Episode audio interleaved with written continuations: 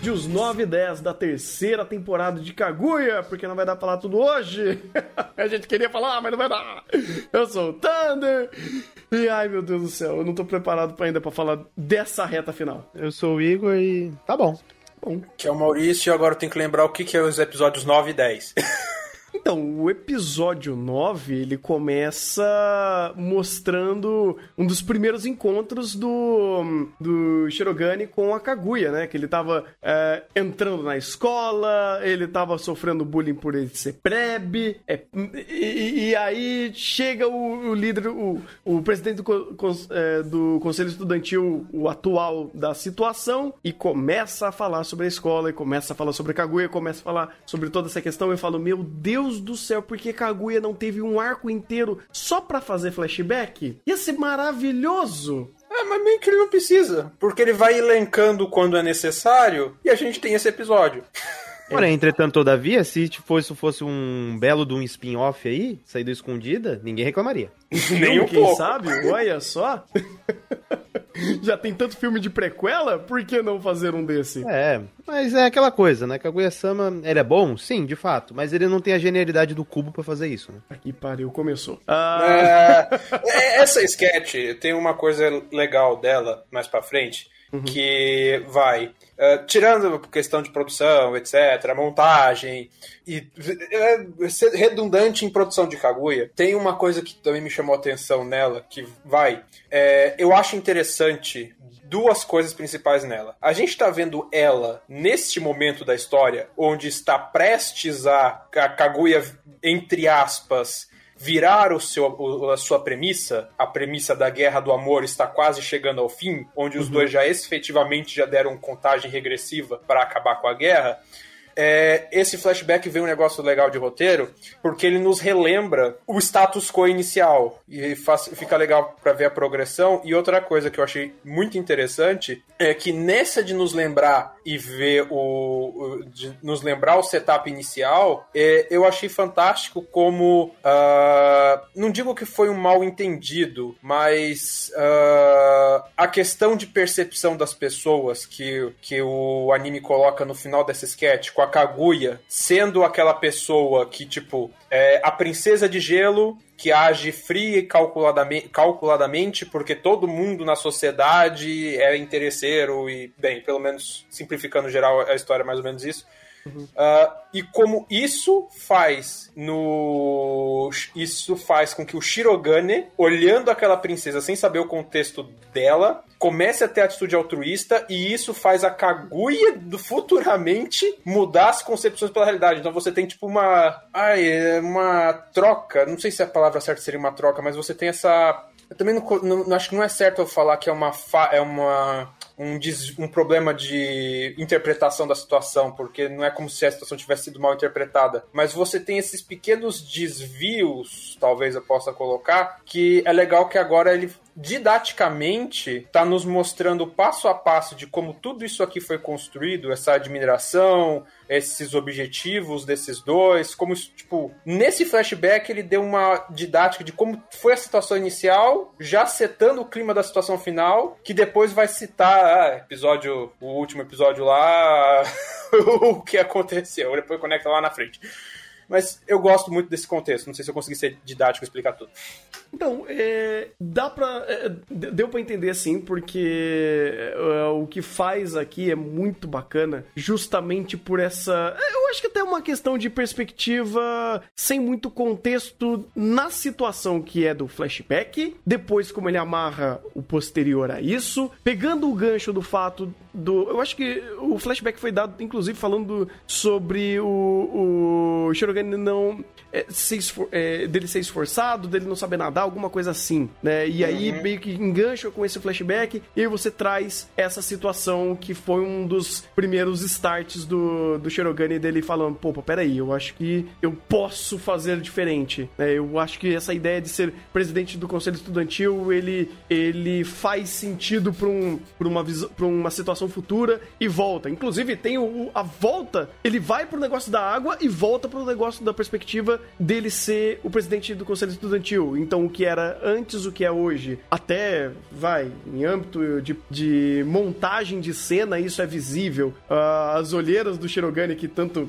já foi mostrada antes, elas são mais perceptíveis. É um detalhe que faz toda a diferença. E até mostrando essa virada e fala, pô, eu fiz isso acontecer. Ou melhor, eu fui o responsável por ser o presidente do Conselho Estudantil atualmente disso acontecer. Então é, é legal como ele te leva no passado, volta, e isso daqui enriquece. Enriquece por personagem, enriquece por situação, enriquece porque Kaguya sempre enriquece tudo e ele nunca dá ponto sem nó e você fica percebendo um trilhão de detalhes que ele vai te dando e, é um, e maximizando a, a perspectiva de tudo que ele tá trazendo pra gente. E melhorando, inclusive, entendimento quando você faz esse vai e volta. E vira aquele emaranhado de coisa que vai saindo e vai decorrendo de todas as coisas absurdas que Kaguya faz. E é muito bem feito. O, o ponto em questão é até legal é, nesse, nessa ideia da Kaguya em si, porque a Bakaguya ganhou tanta força ultimamente que quando você vê a Kaguya sendo essa princesa de gelo, volta e toda a sketch dela do chá é a Bakaguya, ela sendo essa personagem muito mais emotiva, muito tendo que lidar com pessoas, sendo muito mais, vai, não, não é mais uma princesa de gelo, esse gelo quebrou, esse gelo foi pro, pro espaço, é, e, ou vamos dizer assim, ela só utiliza esse, essa habilidade da princesa de gelo quando ela é desafiada, quando é o negócio de fazer o chá, e aí você tem essa ideia de vai e volta, porque daí você consegue ir remetendo melhor essa situação que é nova para ela, que agora a Bakaguya é muito mais pres é presente, ela é uma personagem que sente muito mais, que expressa muito mais, que mostra muito mais até fragilidades, mas quando ela é desafiada ainda é, é, é ainda ela tem aquela camada de ser a princesa do gelo e ser extremamente eficiente em um ponto específico e vai, sabe? Quando ela faz a situação do chá, é justamente isso. Você me desafiou a fazer um negócio que eu não sei, beleza, eu vou mostrar o que eu sei fazer. E aí você tem todo os sommeliers de, de chá e café que vai fazendo Os toda... otaku de café. Pô, eu ia, falar, eu, ia dar uma alfinetada que isso daqui seria um, um Shokugeki no Soma melhor que o Shokugeki no Soma, mas deixa pra lá. Não, não precisa alfinetar, tá na cara. tá na cara que é. Em todos os aspectos. E a questão da Bakaguya é, é uma questão interessante que você colocou, porque a gente vê a Bakaguya muito em função das interações da as interações dentro da mente da Kaguya, dela com tentando planejar alguma coisa pro Shirogane e tudo mais, ou de, ela sozinha na casa dela, momentos específicos. Ela ainda para o público geral, ela, ela não é mais a princesa do gelo, ela quebrou um pouco o gelo, mas ela ainda tem essa atitude um pouco mais fria, inclusive quando foi começar a atender aqueles dois. Uhum. Formal, polido, vai. E ela começa a se expressar um pouco mais quando ela é desafiada. Ainda mais quando ela é desafiada, por causa que. Porque, né, o, a preferência pela empregada. Como assim a empregada sabe mais do que eu? Hayasaka tá no, no jogo ela fala: opa, pera aí, agora me desafiou. Ah, até porque a Hayasaka é, é, é rival da Kaguya. É, é a irmã rival. Na mente da Kaguya tem muito disso. Né? Sim. ah, é. É, é, muito bom, cara, porque ele vai aproveitando esses pequenos momentos para justamente fazer essas novas dinâmicas, essas interações em perspectivas diferentes e aproveitando a pers personagem tipo de canto que apareceu o que na segunda temporada, na primeira temporada, o, o, o tio do miojo foi o que? Foi o da. O, o, o, Miojo começou com a Tika, né? Um episódio foi. meio avulso da Tika indo comer lamen. Eu só não lembro se foi primeira, primeira temporada. O chat tá falando que é primeira, eu vou aceitar o que o chat tá falando aqui. Uh, foi. Então. É. Foi, me tira uma dúvida. A primeira foi, uh, foi ele, na segunda foi o cara do táxi, que ele relembrou a piada e foi o táxi para ver os fogos de artifício, não foi? Inclusive os dois da primeira temporada. Os dois da primeira? Os dois da primeira. O táxi é da primeira temporada. Ah, que legal. Teve alguma coisa na segunda em referência, não teve? Ah, eu acho que teve. Eu não lembro. Não lembro. Eu, eu, eu, eu acho que eles apareceram de alguma forma é, na, prim... na segunda também, mas eu não lembro exatamente o que, que era. Uh, tanto que até usaram ele, esses dois, mais um, os outros dois personagens que eu não lembro quais são, para fazer aquele pôster bait de promocional. Ah. E, mas enfim, tipo, só um breve easter egg. Mas ainda assim é legal porque ele utiliza personagem de, é, de uma característica muito única para fazer uma montagem de uma sketch naquela perspectiva. E cabe ao contexto, cabe à situação, cabe à brincadeira deles é, hiper expressando, hiper racionalizando sobre um chá, sobre uh, uma situação de comida ali, no caso, né? Ou de bebida, no caso. E meio que amarrando até as situações. Porque ele falando, não, porque ela. É, a, técnica que ela utiliza expressa esse amor e só uma jovem apaixonada poderia fazer um negócio desse. Aí eles, eles no final do sketch, ah, ela tá entregando chá pro Shirogane. É, então você é o escolhido. tipo, porra. Conecta é, muito bem as ideias. Sim, e, e, a questão da, da hiperexpositividade, né? De novo, é, Kaguya aproveitando as suas subtramas secundárias, e essa é secundária pra caralho. É, é, é, legal como isso torna o mundo de Kaguya rico, uhum. porque é, da primeira, desde a primeira temporada a gente sabe que tem essa associação secreta dos do, dos críticos de comida, o chefe do lamen, o chefe de não sei o que, os Puta, reis de não sei o que lá. Tinha, tinha uma sociedade secreta disso, né? É! Caralho! E Kaguya mostrando que seu mundo é rico, porque quando tem a opção do meio de café de servir comida, quem aparece? Dois representantes da sociedade secreta, dessa vez não é miojo, mas um deles é o taco de chá também, de café. E bora aproveitar isso para fazer a piada com o hiperexpositividade. Não é que nem foi quando eles apareceram pela primeira vez com a Chica, que foi um negócio muito mais na mente do cara do Lame, uhum. é, criticando a Chica e depois quebrando a cara, porque, meu Deus do céu, temos uma pretendente à sociedade secreta aqui que a gente não sabia fazendo mini miojo. Uhum. Dessa vez é literalmente um, um, diálogo, um duelo expositivo que é, é, volta questão da Bakaguya, né? A hora que ele começa a dar o diálogo expositivo constrangedor, citando o Shirogane, a Kaguya de gelo quebra, entra a Bakaguya, é, Shio, Shio, Shio, tá falando muito alto, calma. Faltou. Kaguya perdeu a, a, a, a mandinga da mãozinha dela. Até, até a mandinga da mãozinha dela não, não deu conta dessa vez. Pois é. Não, ele, tá, ele vem sendo quebrado há muito tempo, né? Porque uh, é, muito, é muito intenso o que tá rolando e quando ela não consegue, não consegue fazer a técnica secreta da mãozinha dela, uh, também faz todo sentido, principalmente por uma pressão da situação, né? Quando uh, existe um diálogo que entra de fato no calcanhar de Aquiles dela, ela quebra, né? E literalmente uhum. numa situação dessa, porque, pô, Kaguya sendo confrontada a fazer um bom chá, é, os dois caras sendo babaca com ela, desafiando a honra dela e a moral. E entra o Shiri. O Shiri... Nossa senhora, velho. Entra o, o Shirogane. o, Igor, você tá, você tá começando a fa quase fazer eu falar Shinigami aqui, pelo amor de Deus.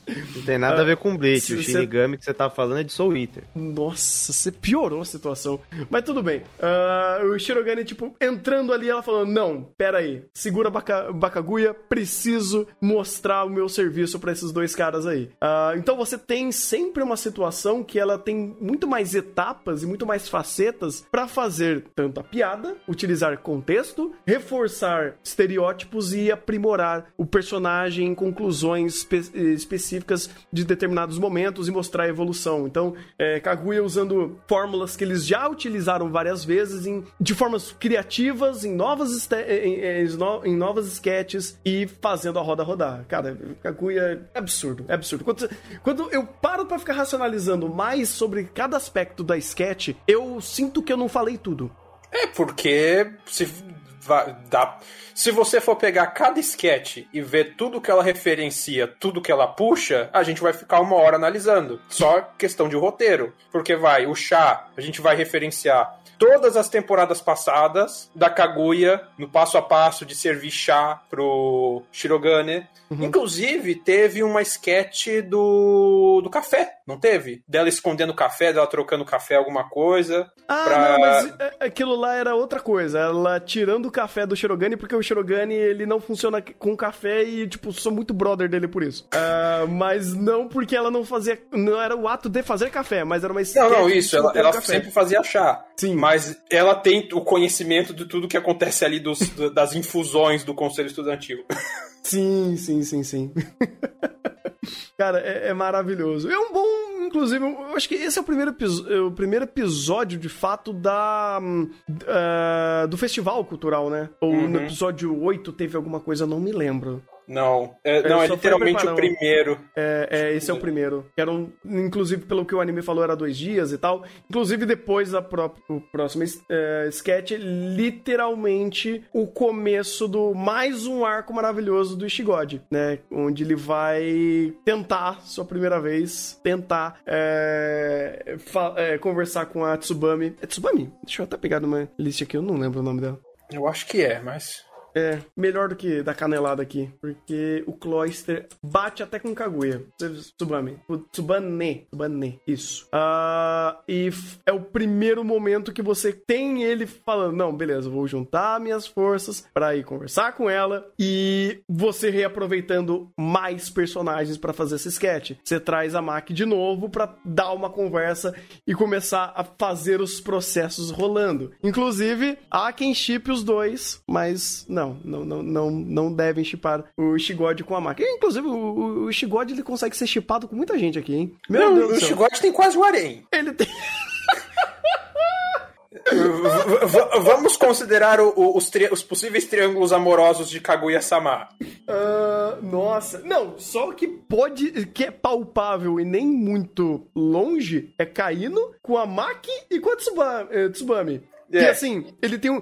Não, não é nem que é um potencial amoroso, mas ele tem uma conexão, sabe? Ele tem pelo menos uma amizade ou alguma lore junto com elas. O Atsubami é literalmente esse amor à primeira vista, entre aspas, ou um amor meio que falando, ah, duvido você pegar com ela. Ah, é um amor platônico. É, é, um, é, platônico. é um amor platônico de, da, da pessoa que. É, é ele, o, o Shigami, por, por tudo que ele passou, sofre, sofre ainda um bullying desgraçado na escola. Uhum. E é uma das primeiras garotas, assim, com características mais proeminentes que chegou do lado dele. É bora, vou tratar você normal. Uhum. E ainda mais sendo uma personagem uh, tão popular, né? E isso para ele pesa muito, porque principalmente o que fudeu ele antes era a popularidade. Então, uma, uma personagem que é super popular e respeitada, respeitar ele, meio que ganha esse respeito de tabela. Sim, é, é a, questão, é a própria questão de autoestima dele. Sim. É, é interessante como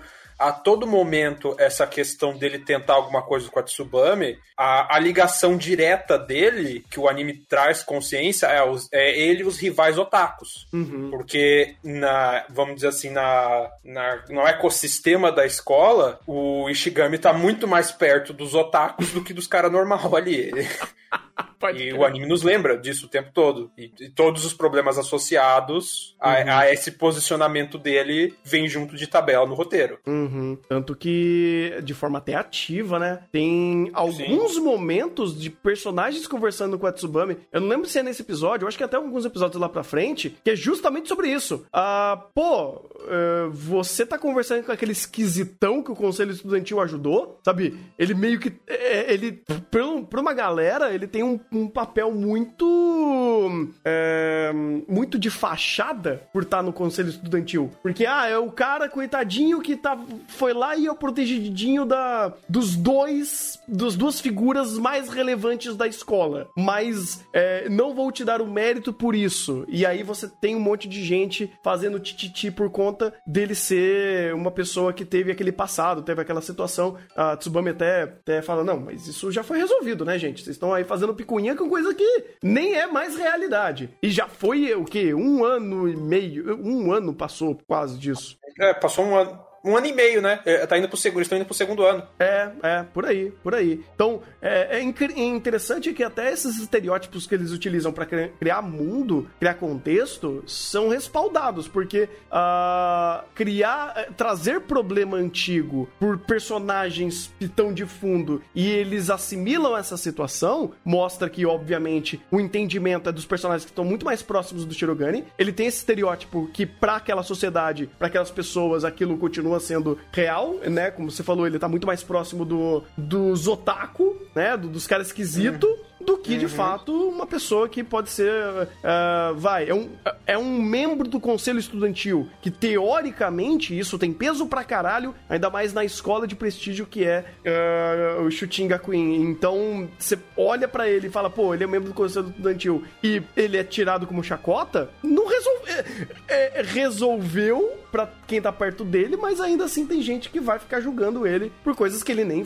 nem fez, né? Nem sabe é que situação. aí é que aí vai entrar a questão do, do flashback dele, da gente, quando a gente soube a história dele, que ele mesmo decidiu, vamos dizer assim, levar a culpa, carregar o fardo nas costas, para que os para que a vítima não sofresse com isso. Uhum. Então, é triste, vai, é uma escolha honrada, mas mesmo assim acaba sendo a escolha que ele fez. Sim, sim. E, e querendo ou não, por mais que o, o Ishigod tenha, tenha muita baixa autoestima, querendo ou não, ele é bem consciente que ele fez essa escolha. Uhum. Ah, isso desde, inclusive, do flashback dele, né? Uhum. Ele, ele, ele, realmente, ativamente fez isso acontecer. Uh... E, querendo ou não, é legal que desde aquela época até aqui, a gente vê progressão do personagem, a gente vê ele interagindo com mais personagens, a gente vê ele cada vez mais saindo da ala é, isolada dos otakus, interagindo mais com os grupos, interagindo entre diferentes grupos. Uhum. E apesar do da associação dele direta ainda tá com os otakus, querendo ou não, a gente vê progressão aí, né? A, a própria, a própria interação com a Maki foi um começo de uma. mais uma. A, a Maki, inclusive, cara, que personagem. Sim. Que personagem. Eu, eu fiquei impressionado. Quase sinto dó dela. Hã? Quase... Eu, eu, quase sinto dó dela por ter que aguentar o casalzinho melado. Ah, honestamente, eu sinto. Eu, eu acho que eu sinto. Eles construíram tão bem essa personagem que minha empatia chegou até ela. Porque realmente é isso, sabe? Ela é consciente dos defeitos dela, ela sabe uhum. da situação que ela tá de segurar vela, e ela tá lidando com isso. e ela, inclusive, se conecta ao próprio Shigode por conta disso. De, pô, você tá gostando dela, né? É melhor você, né? Te, vai, vai lá, garotão, voa. Porque eu sei o que quer esperar demais, sabe? Tipo, sabe ela em prantos. É, é, é, é, legal como Kaguya, de novo, entre aspas, reciclando um modelo de sketch de um hum. personagem sem experiência dar conselho pro outro personagem sem experiência e no final dá certo. No caso Nossa. aí não seria sem experiência, mas a, a Maki superou um pouco dos conflitos falando com o, o Shirogane e com o Ishigami, uhum. que passam por conflitos muito semelhantes e não têm exatamente experiência em resolver o conflito. E aqui rapidamente inverte, rapidamente renova. E é legal que. Foi nesse episódio também que ele teve uma conversa rápida com a Kaguya, pra ele se decidir também ir pra frente. Eu acho que foi no episódio passado. Você lembra, Igor? Acho que foi antes do passado. Foi no Porque então... aquele foi, foi o ponto pra. Próximo episódio começa o festival. Então foi no episódio 8. Foi o 8 que, hum. que fez isso, então. Porque aquele foi o cliffhanger, inclusive, do episódio, né? Agora vai é... começar o festival. Sim, uhum. sim. É, então foi no 8. Foi no 8 que teve essa conversa. E essa conversa também, tipo, é, é, a máquina em si, no caso, ela, ela conecta o bad end. Porque uhum. ela Não, é, é, é, o, é, é, a, é, a, é a flag do bad end jogada na sua cara de múltiplas formas. Sim, sim.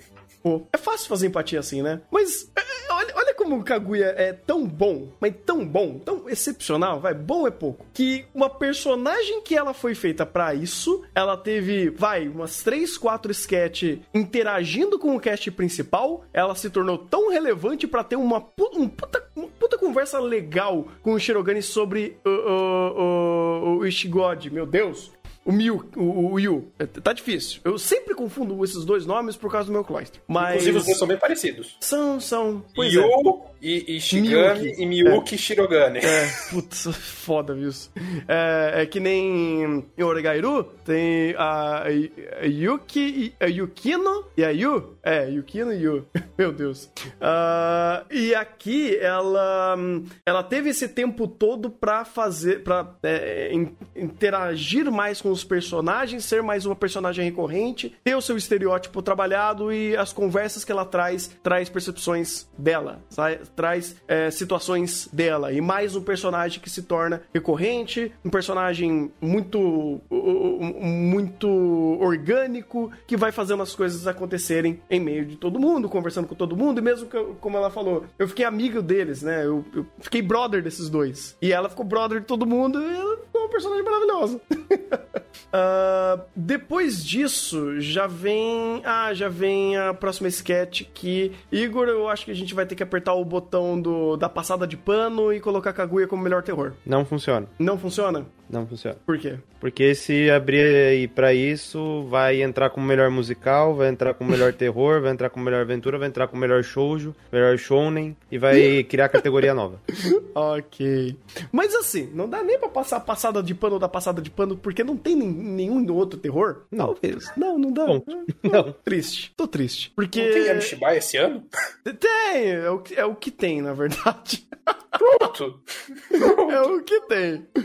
Porque eu acho que assim, o Kaguya fazer uma piada até com Resident Evil. Eu não sei se foi nesse episódio que ele fez a piada de Resident É Evil. mais pra frente. É mais pra frente. Mano, aquilo lá me quebrou. Aquilo lá me quebrou. É, Mas eu gosto muito, cara, como, de novo, uh, Shinichi Omata é um monstro, é um deus, um, um- uma besta enjaulada com ódio. Quando ele consegue morfar completamente toda a estética da, do episódio pra fazer um negócio de terror, na pegada de terror, com filtros, com ah, equalizações de áudio, você olha e você fala, mano, isso daqui é o Another melhor. Isso, isso daqui é. é- Esse ambiente, a ambientação desse momento é tudo que a Another quis, sonhou em ser. Parabéns, Thunder. Você conseguiu pegar o que o Shinichi Omata fez e, eh, e colocar e estabelecer um total de zérito mérito pra ele, porque comparou com a Noda. Tá bom, então qual a melhor comparação? Com Miro Kochan? Pô, tá, tu vai pegar outro anime ruim, pô, aí é complicado, pô. Calma, um por vez.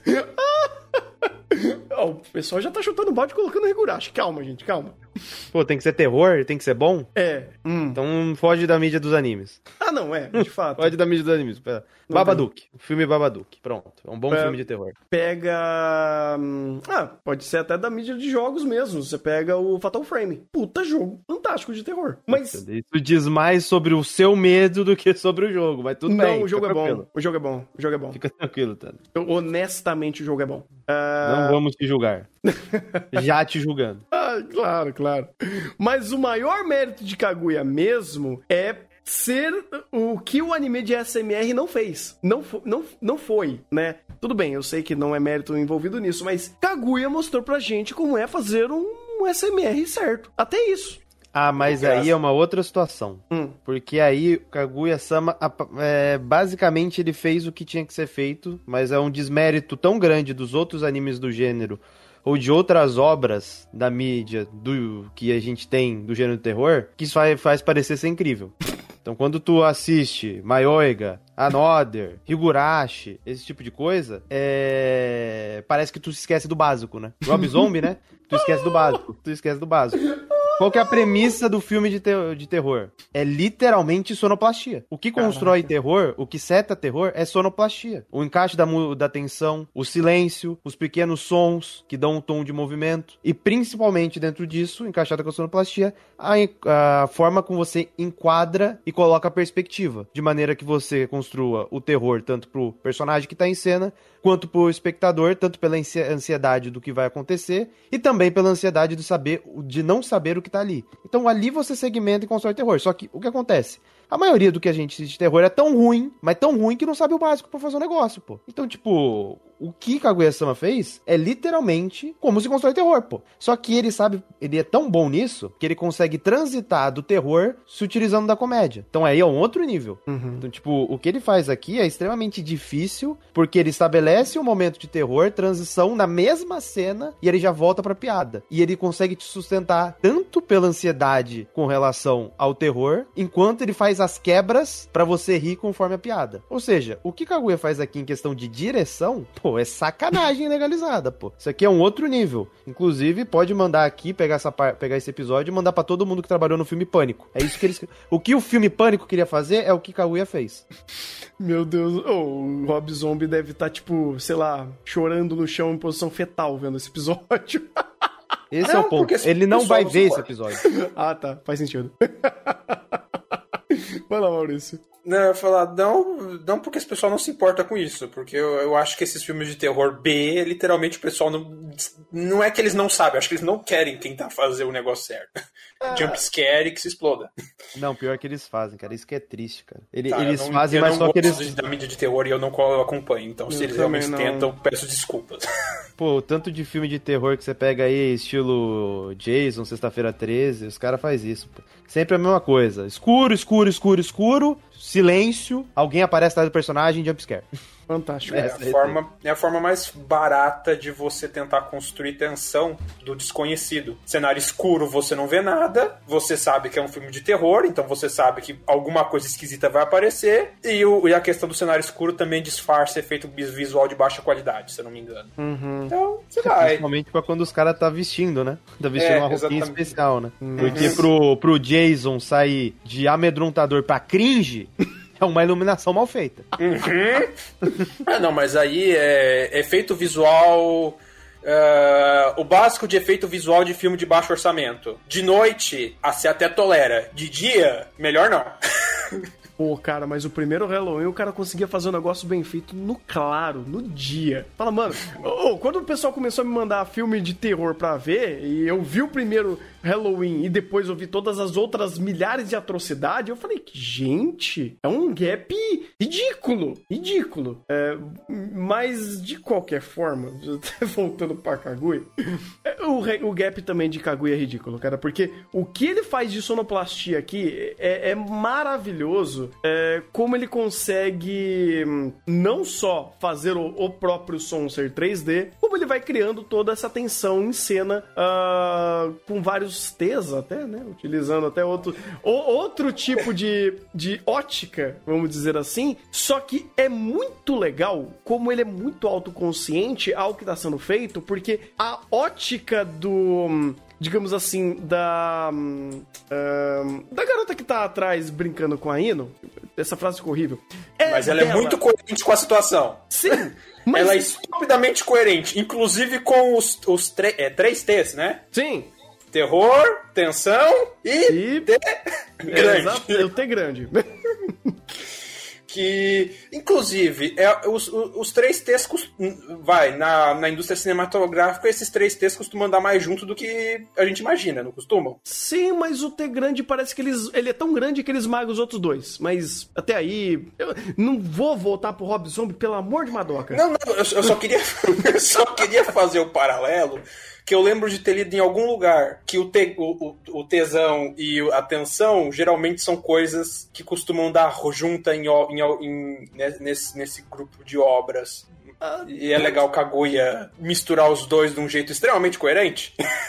Os três, né? Porque ah, toda a montagem da cena é muito legal esse front to back que ele faz, porque ah, ele joga o ah, eles no armário, explica por que, que to- é, o contexto do, dessa casa de terror foi feito assim, porque, pô, não vai ter orçamento, né? Então vamos fazer uma experiência audiovisual aqui, ou, ou melhor, au- ah, auditiva. Altivisual é Audi- Ah, fantástico. meu Deus! Nós Calma. não temos visual. Se Então. nós não temos visual, nós vamos investir no áudio. Áudio. É Porque o Não, não. sobrou. Segundo, segundo o Thunder é no alt visual, que é uma Alt alternativa visual. Faz sentido. Cara, isso. Qual? É. Não, a, a, a- rapidinho, antes de continuar essa cena, eu quero só fazer um comentário rápido. Que é fantástico que a, a ideia do SMR veio dos dois personagens que a gente já sabia que, que ouvia SMR. Pode crer! Que é a Ino. Bem, primeiro, a ideia veio do, do, do, do, do Ishigami, né? O nosso uhum. otaku geral, que ouve coisas de otaku e tudo mais, beleza, gosta de filme, obra, ou, ou, filmes populares e tudo mais. E o aval veio da Ino, que é a secreta amante de SMR. Então, coerência interna de roteiro. Essa é o, e, e uma porrada de outras, aí como sempre em Kaguya.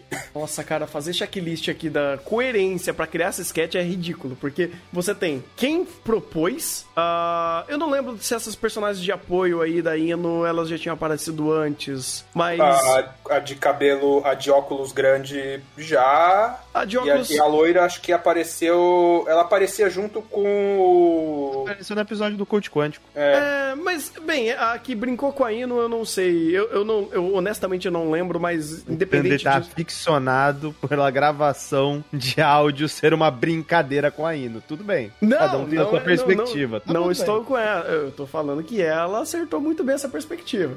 Ah, essa acertou, daí né? com a Ino não é uma das membros do clube da, da Tica? Eu acho que é. Jogos, que inclusive, eu, se for, é... faz muito sentido. É, a ideia é... da brincadeira, da Tica tá junto ali em pessoa e tudo mais. O chat falou eu, que eu acho é- que é porque depois a Tica chegou, né? Sim, é, o chat confirmou. Ela é, do clube de é. jogos da Tica. Caraca, Faz muito isso. sentido tudo que tá acontecendo. Caralho, até isso. Eu falo, não, a pessoa só tá fazendo um papel dela bem feito, mas não, tem coerência até interna pra essa personagem tá ali, porque o papel dela é, assimila isso. E aí você pega a ideia. Uh, precisa enxugar o orçamento, vamos trabalhar com áudio, uh, vamos fazer essa ideia de, beleza, eles estão vivenciando isso pela primeira vez, o, o, os quatro personagens que estão ali, né, a Kaguya, a, a Maki e o casalzinho, e aí a gente vai explicar como foi feito para fazer os paralelos dentro do que tá acontecendo em cena e explicando essa cena de até forma extremamente expositiva, porque querendo ou não, a, o intuito dessa explicação aqui é ser expositivo ao momento que eles estão vivendo ali,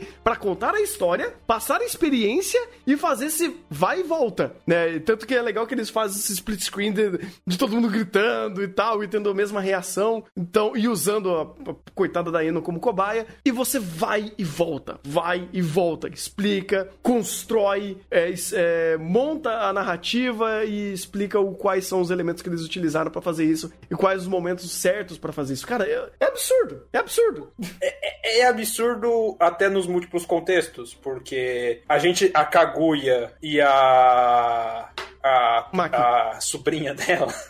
ah, esqueci o nome. A é Maki. Maki ela, elas estão no contexto de terror, mas a Ino, ela tá num contexto ligeiramente diferente e a direção nos deixa muito clara o terceiro T, mudando o conceito da, das três sofrendo a mesma coisa em períodos temporais diferentes. Bota o quarto T aí na jogada. Uhum.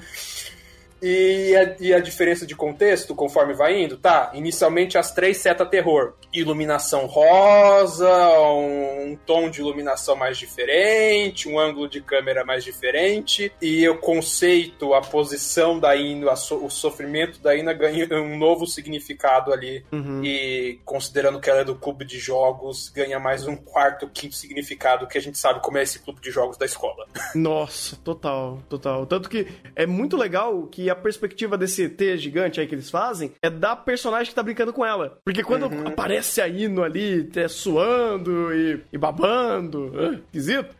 Quando ela vai pra frente, o... muda a, toda a finalização e ela não está assim. Não é ela que tá assim, é a pessoa fazendo a situação ser assim. E faz todo sentido. E é legal que isso daí ele tem até um, uma conclusão fantástica, porque você faz essa, essa situação situação ser extremamente intensa e no final eles estavam usando isso daí para pro outro T ser utilizado quando a galera literalmente estava se pegando no, no armário porque era um lugar escuro. Quebrando o que é muito coerente com sim. esse casalzinho melado. Sim, sim. Então. Inclusive, imagine se tratando da Nagisa, que é o nosso diabinho do roteiro de Kaguya-sama. Uhum. Muitas subinterpretações podem ser tiradas disso. Nossa senhora, cara. Oh, sair. sair eu, imagino a Mac, cara. Pô, você tem que andar com três baldes de água gelada. É foda. Os caras não podem ver um banco escuro que você já tem que jogar balde neles. É foda. É complicado. Não precisa canto escuro. Quando a Mac tá em cena, ela nem existe. A Aí, gente viu isso no passado dela. Isso cria uma inferência para mostrar como a Mac sofre. Tadinha dessa menina. Ela não segura uma vela, ela segura um candelabro, irmão. Ela segura uma vela de sete dias em, em cada dedo. E duas outras coisas interessantes dessa sketch aí, que eu vou, eu vou ser redundante pela 59 vez e falar a mesma frase de Kaguya-sama de coerência interna, que na gravação, quando você está gravando efeitos audiovisuais, não, vale, não dá para você gravar o efeito do SMR e ter alguém gritando. Então, para você gravar o efeito final, do jeito que foi feito ali, não dava. Mete a fita na boca da Ino e de novo, de novo. Tanto que a brincadeira, inclusive, foi pelo que eles falaram. Se tivesse aquele bonecão, ela não precisava estar ali. Mas a brin... foi eles, pô, vamos brincar demais com a situação, mas a gente não tá sendo eficiente, porque não é assim que grava, pô. E, puta, até isso eles acertaram, mano. Pelo amor de Deus. Sim. E, e, e, e, é, daí você daí, daí volta pra cena da coerência da Ino, tendo sofrido todo esse abuso, sensivelmente abalada, passando ali ao vivo pelo seu trauma e revivendo ele, vê os dois, os, os dois casal melado ali, o casal melado ali no armário se pegando. Tem que uhum. separar mesmo. Coitada da garota ali sofrendo. falar que isso aí tá errado, tá? Não, não pode separar, não? Não, porque isso daí denota hum. completa, completa ignorância dos indivíduos ali, né? Porque tu tem o conceito de enfiar as pessoas no armário para assustar elas com áudio 3D. Hum. Logo, quando você abre a porta, acontece o quê? Exatamente. Tu sai do armário, pô. Então não tem como, pô. Tá errado de conceito. É óbvio. Se alguém, se isso não acontecer, estaria errado. A inocência, a inocência. Aí não é um poço de inocência. Então isso sim, sim. é um Pior erro é premeditado. É um erro premeditado. Ai, ai, muito bom, cara, muito bom. Uh, erros premeditados tem até a irmã da, da Tika na próxima na sketch que, pô, vamos começar a fazer a checklist do quanto o Shirogane é incrível. Cara, é, é, bobo, mas eu acho estupidamente bem pensado, como sem querer, ou com muito querer, isso daí ele vai assimilando até uma brincadeira que eles fizeram antes, da, de uma sketch parecida, quando o Shirogane tava falando, pô, quais são as minhas qualidades como um potencial par romântico? E a Ino, nossa, estrambelhou ele, estrambelhou. Não Chega... só a Ino. A Ino e a Tika, né? As a duas. Tika, foi as duas. É, foi. Cada foi um a... com o seu contexto próprio. Exatamente. Eu sei, a Tika sofreu, a Tika sofreu. É. Mas algo me diz que ela mereceu esse sofrimento. Ah, total, total, total. Agora vem o Karma e faz a irmã dela falando: Nossa, o presidente é um, um bofe, né? É um pedaço de bom caminho. E aí a racionalização dela de: Não, peraí, você tá, você tá começando a destacar problema demais, mas que na verdade é, uma, é, é um, é um adjetivo ali, né? Uma qualidade dele. E aí ela não sabe se explicar. Ela simplesmente quebra. ela quebra. É muito bom. É, porque o fato do presidente ter se operado é culpa dela. É culpa, é, é, é, é culpa única e exclusivamente da Fujiwara, da, da, da, da, da Tika. Né? As duas são Fujiwara. Sim.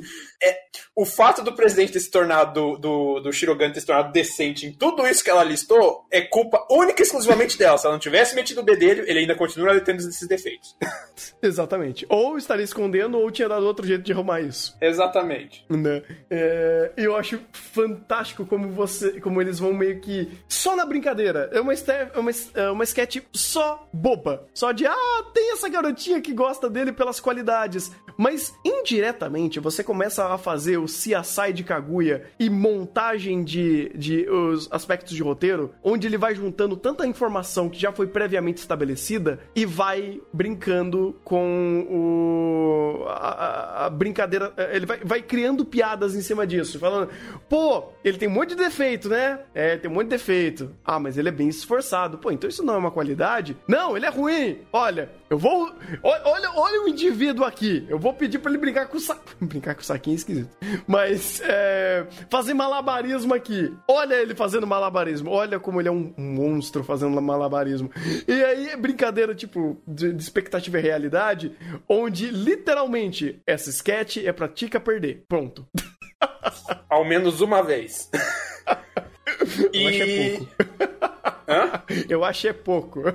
Não, de fato. E alguém me tira uma dúvida. Essa irmã da Fujiwara é aquela que, numas temporadas passadas, queria dar uns pega na irmã do, do, do Shirogane? Hum? Uns pega não, só queria ficar perto. É, quase isso. Mas, eh, mas tinha um contexto esquisito naquela cena. Peraí, peraí. Ela queria... Não, o contexto, o contexto tá atribuído a, a Kaguya. A Kaguya. Ah, a Kaguya, a Kaguya tá, falou que a irmã parecia ele. Não, é, a Kaguya, ela queria se aproximar da irmã do, do, Shiroga, do, do Shirogane, porque é, o, a irmã dele parecia muito ele, e o plot twist é que a irmã da Tika era muito amiga da, da Kei, né? Que é a irmã do, do Shirogane. E aí a Kaguya ficou, tipo, possessa por isso. Ah, tá. Então eu confundi tudo. Então, desculpa, o Cloister for meu. Não, tranquilo. Eu, é eu, que eu, lembro, eu, eu lembro que tinha alguma coisa muito estranha envolvendo essa personagem. É a irmã da Tika. Precisa de mais alguma coisa? É, não, sim, eu sei que isso por si só já levanta uns alerta, mas. Não, mas eu acho que a irmã dela é, tem, tem uns neurônios mais dentro da caixinha. Pelo menos o que a gente viu até então, ela não é absurda que nem a irmã. E a, a, a, a Falaram no chat que ela queria prender a Kaguya no porão e quebrar a irmã do Shirogane. Queria, que ela queria a irmã do Shirogane só pra ela. Ah, tinha isso? Ela tinha uma brincadeira de Yandere? Essa daí eu não lembro. Uh, é só psicopata. Ah, ah, tá. Tranquilo, é só uma Beleza. Tá ótimo. Sabia que tinha. Eu sabia que meu, meu cluster não tava tão errado. Eu sabia que tinha alguma ah, coisa errada naquela cena. Ah, então tem, tem coisa aí. Ah, ok, ok. Mais um contexto legal. Mas pelo menos aqui eles quiseram uh, uh, apresentar só essa ideia dela ter essa paixonite, né, por ele, porque ele é, é, ele é um cara de fato respeitável, ele é de fato. É, tem, tem um status grande ali, sabe? Sabe? Ele, ele tem um aspecto que é muito gostável, vamos dizer assim. E aí, quanto mais ela, ela conhece ele, mais ela tem qualidades e até a brincadeira das duas conversando, né? Da Kaguya querendo assassinar essa garota, mas começando a conversar sobre as qualidades, ela fala: Peraí, você pescou muita qualidade dele. Realmente, você, tem razão. Só que, tipo, você é só uma garotinha, então você ter essas. É, é ver essas é, qualidades mostra que você só tem um bom gosto e a gente meio que acaba ficando amiga. Tendo sendo que não é a primeira vez que elas uh, se encontram. Então até pode ajudar um pouco nessa ideia que foi apresentado na temporada passada dela se conhecendo, coisa do tipo. Mas aqui não teve muito essa conotação. Era mais a, como as qualidades do Shirogane uh, despertam a, a Bakaguya. Só isso. É, é, é, é literalmente isso. Porque se ela não tivesse dado uma, o gatilho de falar exatamente aquilo que a Kaguya é apaixonada. A parte maluca da Kaguya é apaixonada pelo Shirogane, né? Que a, uhum. a, a Bakaguya é apaixonada pelo Shirogane morto de cansaço. Uh, ela tava indo descambando rapidinho pro modo Yandere. Sim, sim. Inclusive, sim. a piada, reciclagem de piada em Kaguya pela troce, troce, trocentas milésima vez de uma foto sensacional a, o complexo da Kaguya com o corpo dela. E a uhum. briga eterna entre a, a Kaguya e a Fujiwara, dessa vez com a irmã. Uhum. É porque é genética. É genética, de fato. Ô, oh, genética! ah, é. Mas nesse momento, quero invocar o Igor aqui com todo o seu conhecimento de futebolístico e colocar Kaguya como melhor no meio de esporte, porque teve um brotherzinho ali no, no canto de fundo ali, chutando no gol melhor que a Awashi. O que, que o senhor tem a dizer sobre isso? Nada. Nada? Ótimo. Ótimo. Perdidinho no pagode, viu? Pô, não, cara. Oh, esse chute aqui foi. Deixou a Ash chorando, mano. Chorando. Era pra Kaguya ter ganhado quando teve episódio de vôlei, não agora, pô. Não, mas aí tava competindo com um potencial ali, né? Agora competir com a Washi com Futsal Boys, irmão, é, é chutar cachorro morto. Um, mas a última sketch, que talvez a gente só vai conseguir falar dela hoje, porque senão a gente vai ficar até amanhã falando de Kaguya. Aí depois a gente vai fazer outro chá pra falar mais episódios. É a declaração sem querer do Ishigod. Fantástico, fantástico. Cara, tipo, a, a decorrência da situação, ela é muito legal, porque é justamente isso. É ele chamando a, a, a Tsubame pra sair, você tem essa situação dele, pô, interagindo, pô, festival escolar, brincando aqui e ali, e ela dá o gancho, qual que era do negócio do, eu acho que era, ela tinha dado algum gancho do, do biscoito, do, do doce lá, que, que era feito aquele coração grande. E é que ela é uma biscoiteira, né? Eu acho que ela falou que fizeram porque acharam legal e deixaram lá, vai que alguém queria. Acho que foi alguma coisa assim.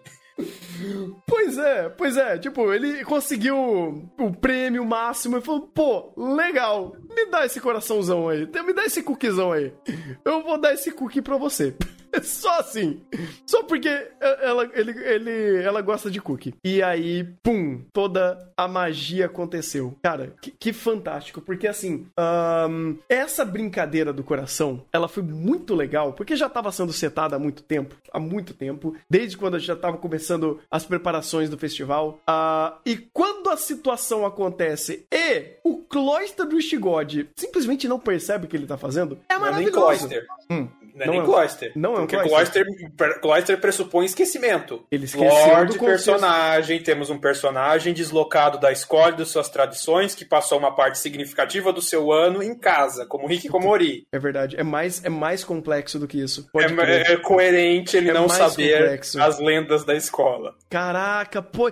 Nossa, isso faz todo sentido. Eu pensei só. Caraca, na verdade, eu, na primeira vez eu pensei que ele só não tinha se tocado. Não que ele não tinha o contexto da, da história. O anime fala que ele não tinha. A, Nossa, a, a, esqueci, a, a então. sketch do narrador é justamente isso. 90% Nossa, dos alunos sabem da história. Mas tem 10% que não sabe. Close na cara do Ishigami. Nossa, o Cloister foi meu. E então. aí tem o contexto da segunda temporada, né? Ele foi transferido. Uhum. É verdade. Não, não só isso. Nossa, eu tomei um puta de um Cloister aqui fudido, né? Porque eu pensei que ele só não tinha se tocado, mas não, ele realmente não sabia. Torna tudo, inclusive, muito melhor. Sim, porque vai descambar nos, nos, no próximo chá que a gente vai fazer dos próximos episódios da consequência final, uhum. que foi uma declaração pura.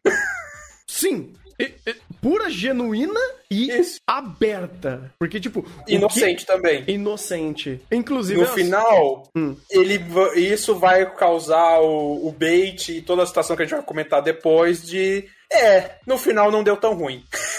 Isso vai, não adiantando tanto a conversa sobre esse episódio em si, né? O episódio que conclui mais maturidade. Uhum. Aquele momento dele, pum, eu entendendo a situação e ele meio que fazendo o retrocesso das ações dele e com, entendendo o que ele fez de fato, mostra maturidade. E isso eu posso até conectar a uma conversa que teve da Tika com o Shirogane. Porque é justamente sobre isso, sobre qualidades e defeitos do Ishigami. Eles parando para conversar falando, nossa, ele fez? Porque ele fez? E como a gente vê essa situação toda acontecendo. E a Tika, obviamente, com aquela linguinha de cobra venenosa dela, que é fantástica. Tika é o demônio. A antipatia dela pro Luiz Shigami, sabe-se lá por que motivo. Ah, é, Tika. É. Sabe-se lá por que motivo. Essa frase é muito forte. Essa pra frase é muito forte. Não, muito forte depois do que o Ishigami fez, né? Hum. Que ele tomou maquetada na cabeça dela. Ah! Inclusive, é. Ah, tem... O que será que ele fez? Mas sério, que é, é isso? O que será que ele fez, né? Esse ah. canalha aí que Komori, o que ele fez? né? Ah, é. Sem contar que é ele sempre que estraga a argumentação e os planos. É, ele sempre é. bate nela com argumentos lógicos e ela odeia isso. Exatamente. É. E quando não é ele, é simplesmente a Kaguya ou o Shirogane, mas porque eles estão fazendo a guerra entre si. Uhum. Aí a Tika acaba tomando de revesgueio. Mas geralmente é o Ishigami. Uhum. Por que será que ela tem antipatia por ele, né?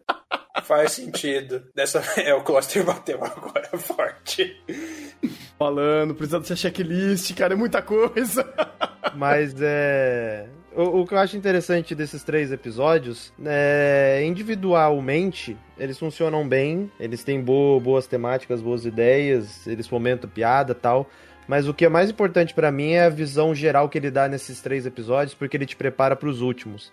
Então ele te. Então, justamente pensando no cloister dos indivíduos que estão assistindo, ele vai no episódio 8, te seta contexto da Kaguya para você rememorar. Então, tipo, ele não usa o flashback da primeira temporada. Ele se utiliza de um contexto como desculpa para falar sobre uma situação anterior. Ou seja, ele não precisa te dar um flashback. Uhum. Quando ele vai te trazer esse contexto, ele te traz uma situação. E nessa situação você consegue rememorar tudo que aconteceu e passou com o personagem.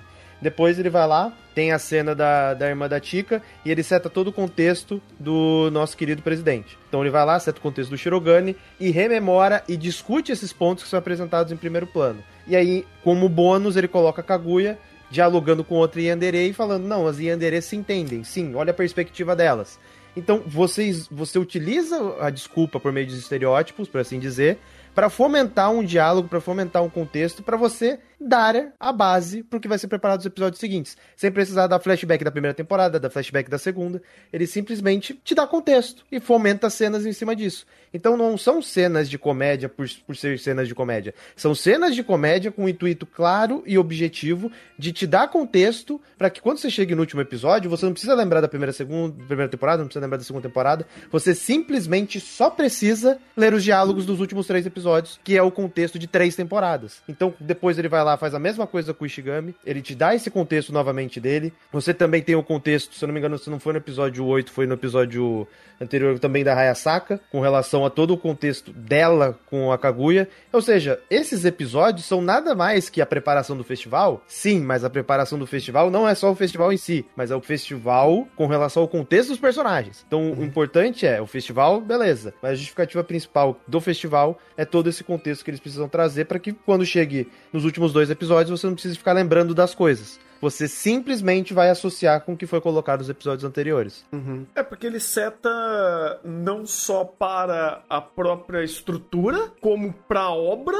e como para os personagens. Porque essa parte de repensar sobre as ações, ou meio que fazer esse mini planejamento da declaração, ou do próprio contexto é, amoroso do ar, no ar, na situação, ou é, objetivos, ele é literalmente feito em cena de forma de forma linear para cada personagem. Pô, Shigami, ele tá ele tá sendo estão é, dando apoio para ele para ele se declarar para Tsubami. Qual é os pensamentos, qual é o passo a passo disso acontecendo? A Kaguya tem aquele chaveirinho que ela tá associando toda hora quanto a forma dela se declarar, fazer de uma forma mais simbólica e não sei o que. Aí mais pra frente, o próprio o, o, o Shigami, o Shirogane, ele mostra. Ele tem o plano maluco dele dos balões. Então, cada personagem, não só em prol do, de, de um flashback ou de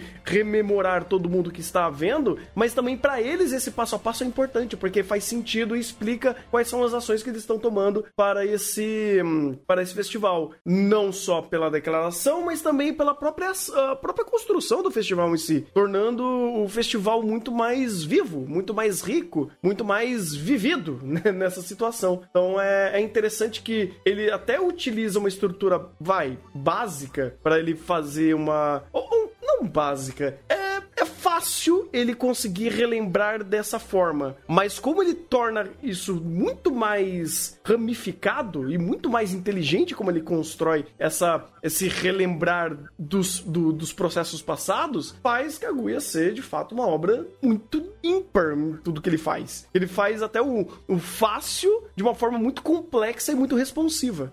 É, mas aí. Fácil não é, né? É, então, é. fácil não é um bom adjetivo. Eu tô tentando procurar. Porque assim, é. Uh, é uma boa prática narrativa. Eu acho que seria melhor deixar dessa forma. É uma boa prática narrativa você, antes de criar uma resolução, ou antes de você entrar num clímax, você preparar terreno. Tem gente que utiliza um puta de um flashback do episódio passado para fazer isso. Tem Kagu e Kaguya que a última coisa que ele faz é o óbvio nesse sentido. Não, o flashback de fato ele, ele não usa, ele também não, não, não traz o óbvio óbvio, mas é o que ele traz é muito contexto de dinâmica de personagem. Uhum. Então, você tem a perspectiva, por exemplo, do Shirogane, que ele era odiado por conta do passado que ele tinha, de todo o bafafá que tinha em torno dele. E agora, nesse momento, a gente chegou num ponto em que ele é odiado porque ele é invejado. ele saiu de ser crer. odiado porque ele era o cara violento e hikikomori pro cara que ele agora ele consegue ter, ele consegue falar, ele consegue dialogar, ele tem uma presença, ele tem autoestima, ou seja, ele se tornou um boy magia. De fato, ele conseguiu concluir a sua evolução, ele digievoluiu de hikikomori para um boy magia, então agora ele consegue dialogar, ele tem presença e, obviamente, ele é invejado por conta do que ele se tornou, né? Então, vou, a forma como ele traz essa, esse contexto é, não é falando, ó, ó, olha o passado triste dele, olha o que ele virou agora, olha que incrível.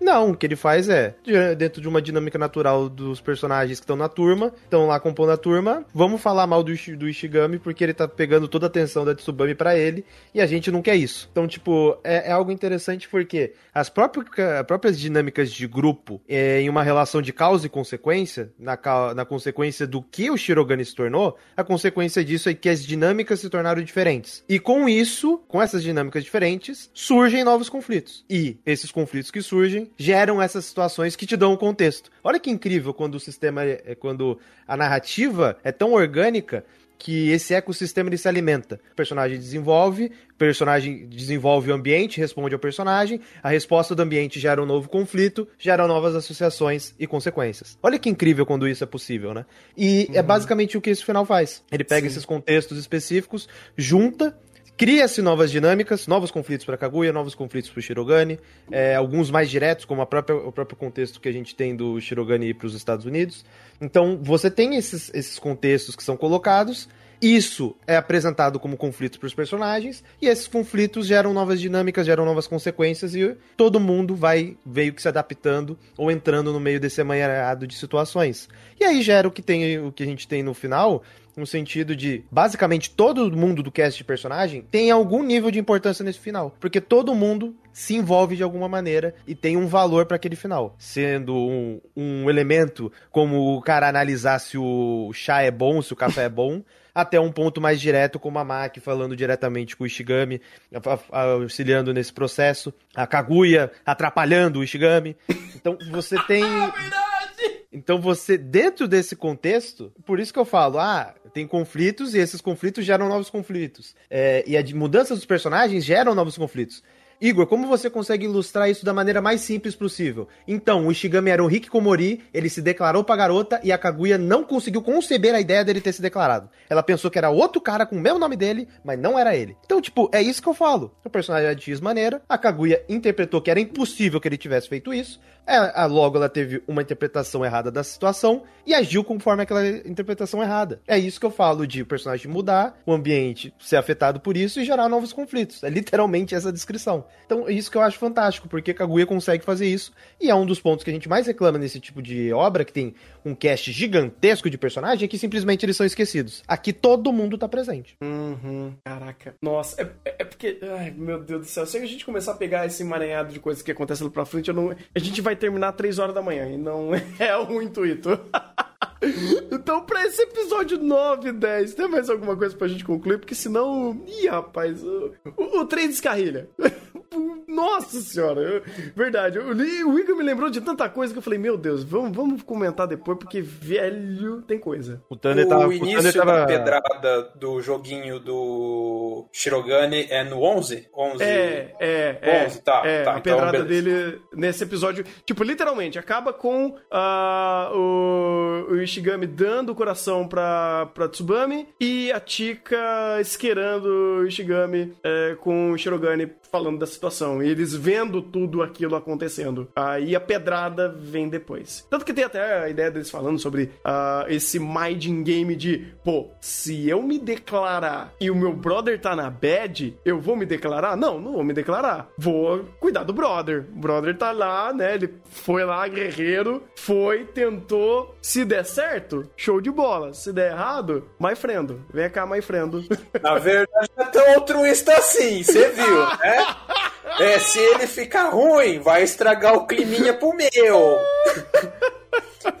Vamos lá, sejamos realistas com o roteiro de Kaguya. Sim, sim. Mas beleza. essa- é, é, é o mas morde a essa- sopra. É. Essa é a verdadeira auto- a natureza do altruísmo, né? Sim, sim. Essa é a verdadeira natureza do altruísmo. Mas, mas esse é o ponto. Tipo, tem, ah, digamos assim, um intuito ah, um pouco mais pessoal nisso? Tem. Mas ainda é uma atitude louvável. Sim, sim. Pô, bacana, bacana. Tem cara que não, não, foda-se, vou virar, vou viver no, no mundo da putaria aqui, foda-se. Não, não, tá não, nada, foda-se, vou talaricar. É, tem, tem, tem. Inclusive aqui na ordem, aqui na ordem, tem. Inclusive no cast do Chá de Trovão, tem. Mas quem que vai fazer? Talarico aqui. Tem, tem, tem. Ah, tem. Tem, tem. Inclusive se assumiu em live, Thunder, não tem como fugir isso. Hã? Ele se assumiu em live, não é tem como. verdade. Não, mas a história foi muito boa, cara. Ele se assumiu em live e em vídeo. O cara já tá multimídia, né? Mas a, a história é muito boa. Tenho que dar o braço a torcer. A história é muito boa. Pô, acho incrível. Olha como o universo ele se completa. Eu acho que é feito de Kaguya com o universo. O Kaguya tá fazendo um, um bom, uma boa situação pro universo. Olha a pergunta. Olha, olha, quem, olha a pergunta e olha quem fez a pergunta. Vou ler a primeira pergunta. Cadê o João Kleber nessas horas? O nome do indivíduo que fez a pergunta. Rafa. é incrível como o, a- o nome da pessoa que fez a pergunta responde a própria pergunta. Caraca, mano. Parece o roteiro de Kaguya isso, velho. Tudo responsivo. Tudo bem amarrado, né? Tudo muito amarrado, mano. É tudo bem amarrado e não é band-aid? Efeito Kaguya. Quando o Kaguya está na tela, coisas boas acontecem. Pô, que bom, cara. Que bom. Vou deixar a Kaguya de wallpaper no meu PC pra ver se melhora as coisas, então. Thunder, faça isso que a quarta temporada será horrível. Ai, meu Deus. O universo não consegue Olha, balancear tudo eu, isso, né? eu, eu poderia dizer que é inzicável, mas eu já falei isso daí algumas outras vezes e eu aceitei. Então, deixa pra lá. De- não, vou, não vou, eu vou me abster. Vou me abster. Até porque a gente ainda tem chão pela frente pra falar de Kaguya. Mas, meu amigo, que final, velho. Mas, enfim, deixa pra, pra próxima gravação. Ah, mais algumas considerações sobre esses episódios 9 e 10? Não, acho que não. Não. 君